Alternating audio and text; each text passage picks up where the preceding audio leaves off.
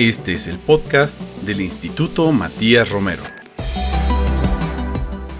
Bienvenidos al podcast del Instituto Matías Romero. Les saluda Alejandro Alday. Y miren, en este capítulo vamos a tratar un tema bien interesante con el doctor Javier Dávila Torres, quien es director general de Política de Cooperación de la MEXID, que es la Agencia Mexicana de Cooperación Internacional para el Desarrollo.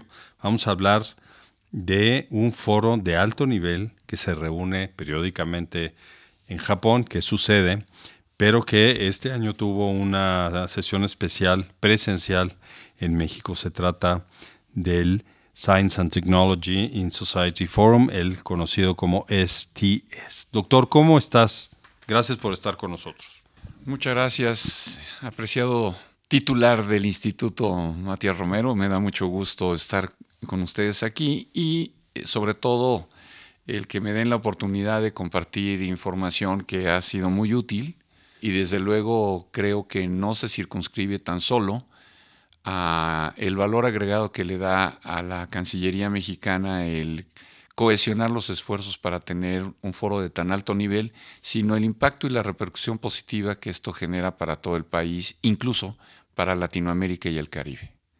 Gracias. Antes de entrar en materia, presento al doctor eh, Javier Dávila Torres. Como mencionamos, es director general de Política de Cooperación de la MEXID, pero es médico de formación. Eh, es miembro también de la Junta de Directores y representante en México de la organización denominada eh, Patient Safety Movement Foundation. es integrante de la red de colaboración global en seguridad de los pacientes de la Organización Mundial de la Salud miembro de número de la Academia Mexicana de Cirugía, actualmente secretario general del Comité Directivo. Ha sido también en la Administración Pública director de prestaciones médicas a nivel nacional del IMSS, el Instituto Mexicano de Seguro Social, y cuenta además con experiencia en diseño de programas para enfermedades crónicas y consolidación del modelo PrevenIMSS. Y es un conferencista eh, habitual en los Estados Unidos, Canadá, en Asia y en Sudamérica también. Bueno, vamos a entrar en materia, doctor. El STS, ¿nos puedes hablar primero qué es este foro, a quiénes convoca y cuál es la importancia de que haya tenido su primera reunión presencial fuera de su sede en México para todo el espacio iberoamericano en 2023? Muchas gracias. El STS Forum tiene muchos años de haberse iniciado en Japón. El señor Omi, quien lamentablemente ya falleció, fue ministro en el, en, el gobierno japonés, creó esta figura administrativa, jurídica, financiera, académica, entre otros, que no pertenece al gobierno. Él convoca este grupo, es multidisciplinario y asisten, por poner un ejemplo, yo tuve la oportunidad de, estar en octubre pasado en Kioto por instrucciones superiores, en particular del canciller Marcelo Ebrard, y estaban a mi lado, o yo al lado de ellos, mejor dicho, 11 premios Nobel. Están los titulares de empresas transnacionales, las más fuertes que se quieran imaginar de, de Japón para empezar, académicos, científicos, investigadores, empresarios, directivos, etcétera. El canciller fue a Japón cuando era jefe de gobierno del entonces Distrito Federal. Y ahí trabó una magnífica relación con el señor Omi, la señora Yu Serizawa, que es la operadora, por decirlo de alguna manera, de la organización, y acordaron que en algún momento se pudieran traer, si me permiten la expresión, la franquicia a México. Pero para hacer, como en muchos casos, la vía de entrada para los países de Latinoamérica y el Caribe. Inclusive, el canciller Ebrard invitó al señor Omi y a la señora Serizawa a la toma de posesión del actual presidente de la República. Ellos estuvieron allí en una mesa casi contigua del presidente de, de México. En este contexto, se creó para 2020 el desarrollo de este congreso, de esta reunión, de este foro Allá reúne más o menos, deben ser poco más de mil personas en las que yo vi en Kioto. Probablemente reúna más, no tengo la cifra exacta, previo a la pandemia. Pero bueno, después de un gran esfuerzo del gobierno mexicano y en particular de la Cancillería, se tuvo que cancelar una semana antes porque llegó el COVID. Así es. Y eso fue dramático, como se cancelaron un montón de cosas. El canciller, bueno, pues toda la historia la conocemos de todo, de lo que transitamos todos los seres humanos en 190 países, 192 países con la pandemia. Y más adelante, ya en 2021, nos dio la encomienda en Amexid, el canciller, que hiciéramos todo lo posible por organizar este foro. Y lo organizamos de manera híbrida en diciembre de 2021. Y esto se hizo bueno, con la sana distancia, el gel antibacterial, el cubrebocas, etcétera, con una transmisión simultánea en video Zoom, al ser híbrido, y con la diferencia horaria entre Japón y México, pues nada fácil, y Japón y otros países, porque no es un foro que solo involucre a Japón, no. Ahí se organiza, y es la primera vez que se organizaba fuera a esta escala, y con la participación de muchos países conferencistas del más alto nivel, ahorita puntualizo los temas en una lista genérica, pues realmente fue muy exitoso a satisfacción de los japoneses y acá en México de nuestros colegas, amigos, compañeros de trabajo y en particular del canciller, que él ya había experimentado, y esto no solo privativo de la Cancillería, va mucha gente de México, de instituciones muy importantes, y bueno, parecía muy lejano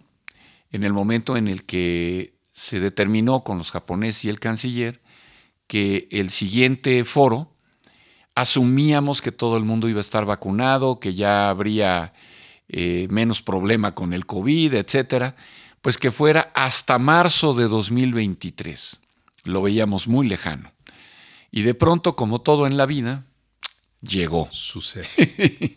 Y entonces fue profundamente complejo el exportar de Japón un método de organización tan puntual, metodológicamente tan estudiado, tan perfecto, si se vale la expresión, con colaboradores de nuestra dirección general en particular, que hicieron un trabajo no solamente eficiente, sino con una gran convicción.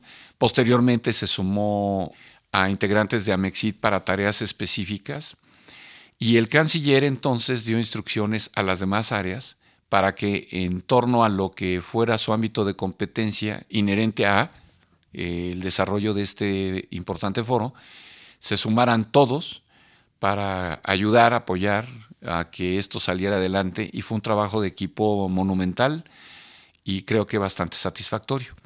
Yo le decía al canciller que se podría haber mejorado en, en algunos detalles que identificamos surgieron como obstáculos y me dijo, siempre todo es mejorable, pero nos salió muy bien.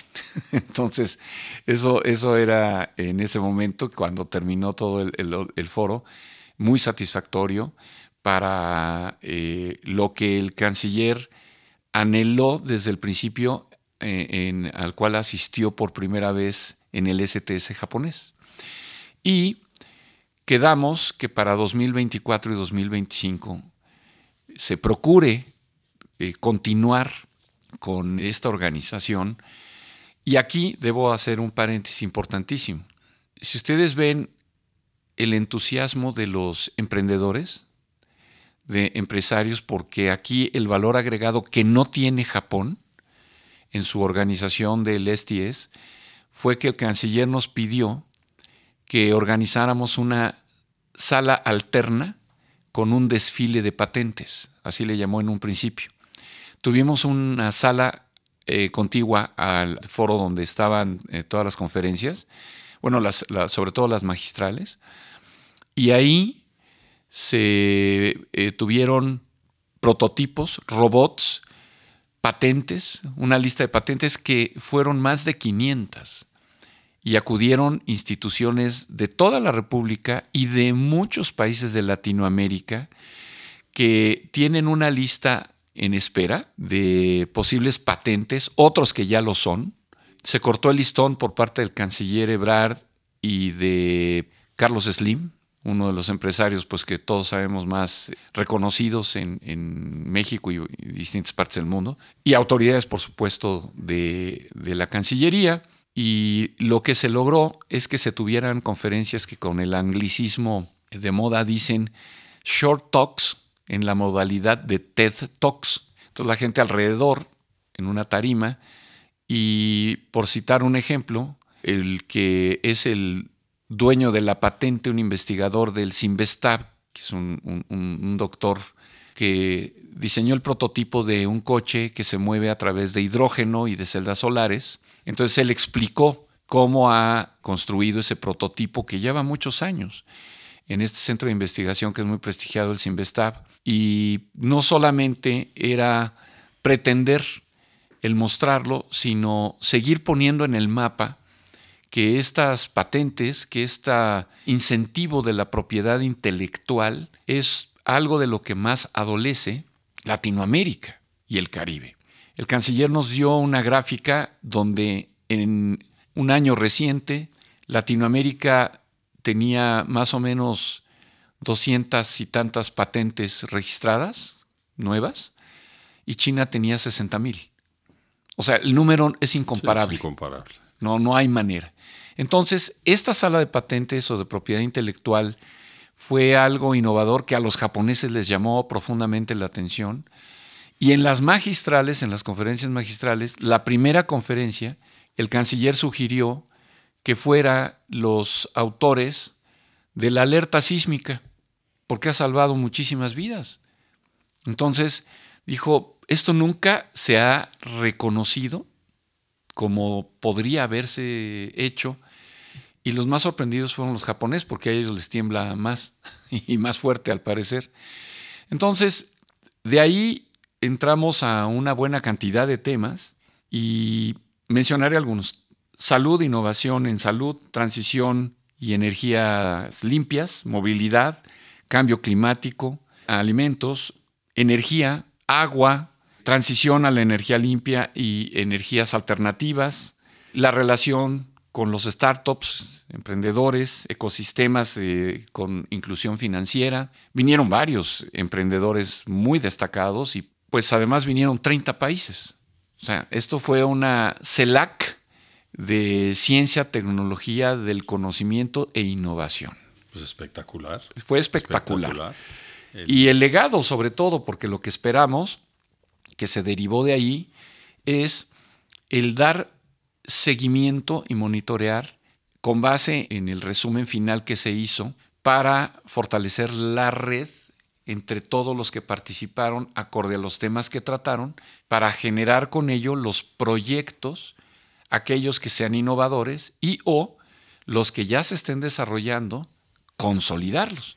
Entonces, el trabajo se detona a través de este foro y del networking, como se dice en inglés, de los participantes, no solo cuando están presentando, sino cuando se bajan de presentar. Cuando uno se quita el micrófono, viene lo de a de veras, porque es la red de comunicación entre las partes. Entonces, tiene un tinte académico, pero tiene muchas otras aristas que son explotables favorablemente y donde se reúne muchos gremios que tienen que ver, repito y concluyo, con el conocimiento, la innovación, la ciencia y la tecnología como parte de ese gran paraguas que es el conocimiento y la innovación.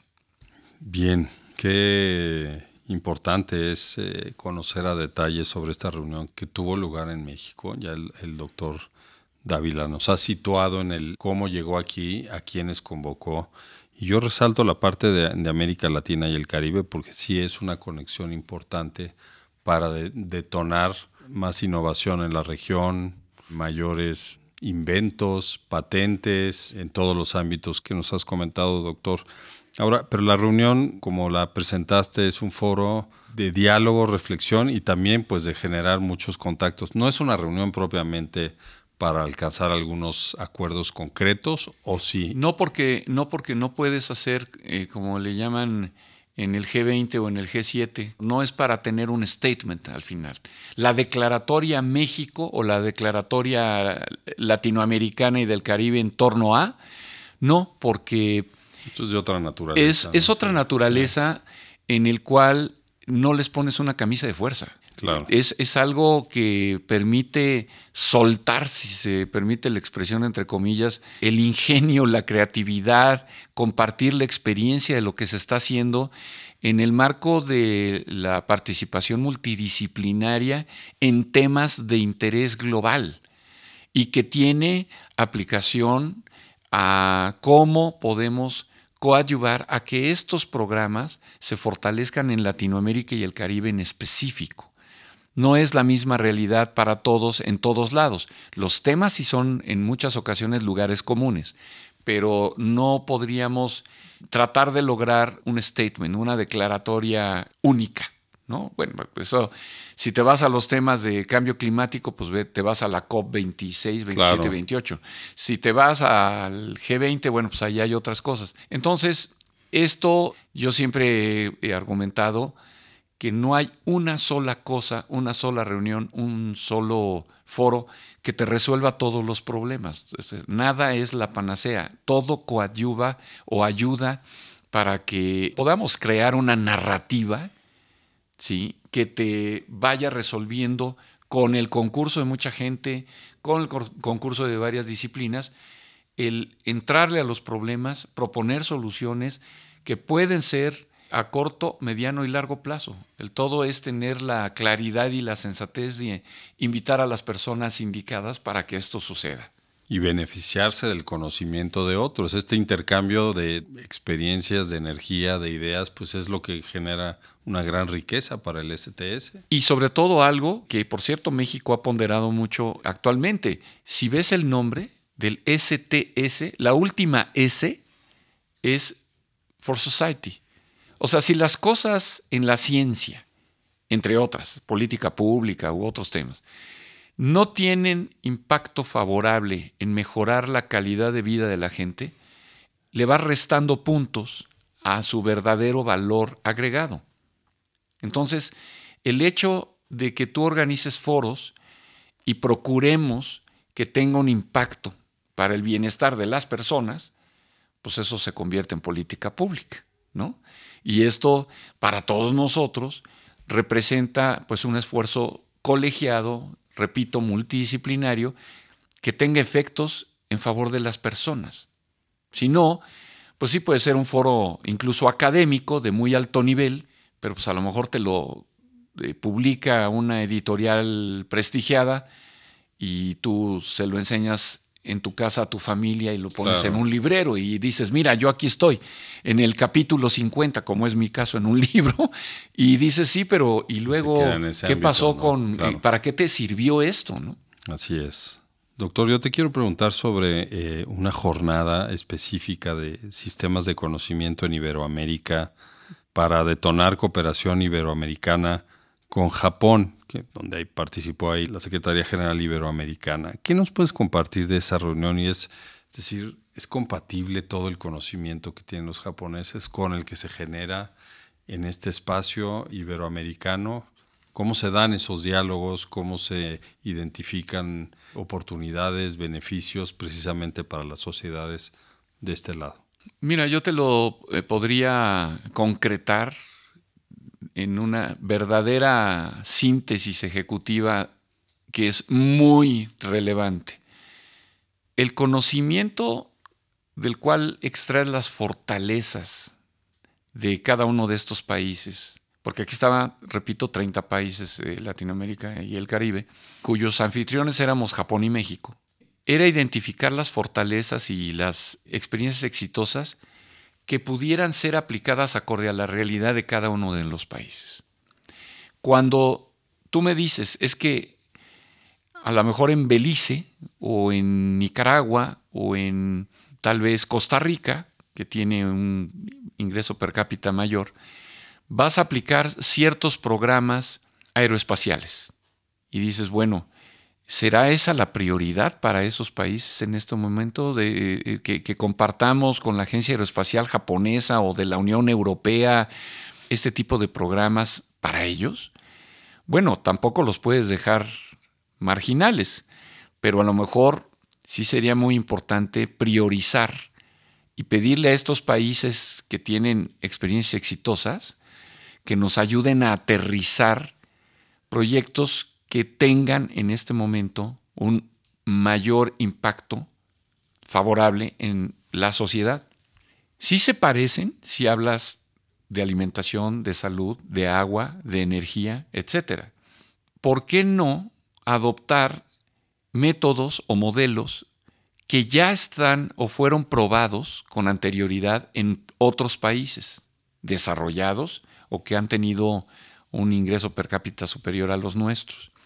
En esa reunión con CEGIB, justamente los que más escucharon fueron los japoneses, porque la experiencia de los países que integran Iberoamérica, y en este caso los hispanoparlantes en su conjunto, pues acorde al espíritu de lo que CEGIB eh, eh, coordina y, comanda, lo que se hizo fue tratar de priorizar hacia dónde se debe mover la región.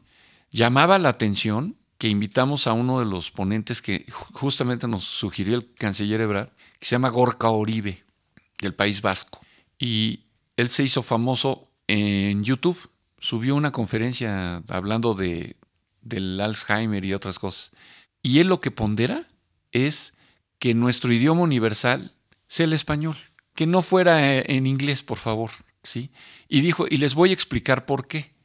Y puso todas sus referencias bibliográficas. Bueno, la sorpresa era lo demandado que es eh, positivamente por utilizar nuestro idioma, que es pues la CEGIV, es la Secretaría General Iberoamericana. Así es. Es un ejemplo, digo, tal vez hasta coloquial, pero que lo que se pretendía en ese momento fue ponderar las fortalezas de lo que Iberoamérica tiene a efecto de compartir con, en este caso, los anfitriones del STS, Japón, y el concurso de otros países, Estados Unidos, Suiza, etcétera, el cómo podemos fortalecernos a través de las experiencias exitosas que ellos sí han tenido ya. Te cierro con un comentario muy simple. Hay un aparatote que se llama sincrotrón. En México llevan como 30 años analizando los sincrotrones. En México no hay ninguno. ¿Qué son? ¿Nos puedes explicar? Es un aparato gigantesco. Sí. sí y, yo les recomiendo que pues, lo busquen ahí en internet, que es muy sencillo, sincrotrón. Este, y este aparato coadyuva en la ciencia y se aplica para todos aquellos modelos experimentales que, por citar un ejemplo, los laboratorios de la industria farmacéutica llevan sus robots ahí o sus e, experimentos y los robots que tiene el sincrotrón les permite tener horas hombre para hacer el avance de cómo van estructurando, el cómo van a crear medicamentos. Tal medicamento y le ponen eh, tales soluciones y tienen que hacer una serie de pasos para que después se convierta en una pastilla. Bueno, este es uno de mil ejemplos. Y lo hacen con el sincrotrón.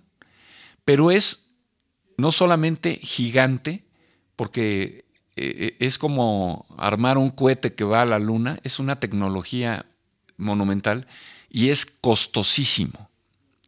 Y México no tiene ninguno, Estados Unidos tiene varios, Europa también, Asia también, Brasil tiene dos. Pero Brasil nos queda a la misma distancia que España. Entonces, este, así como que, bueno, vamos aquí a España eh, para hacer un experimento, pues mejor vas aquí a Chicago, ¿no? Y entonces, con los alemanes, en algún momento en un sincrotrón, yo les pregunté, porque el canciller me dio instrucciones de que fuera a preguntarles cómo lo íbamos a hacer en México.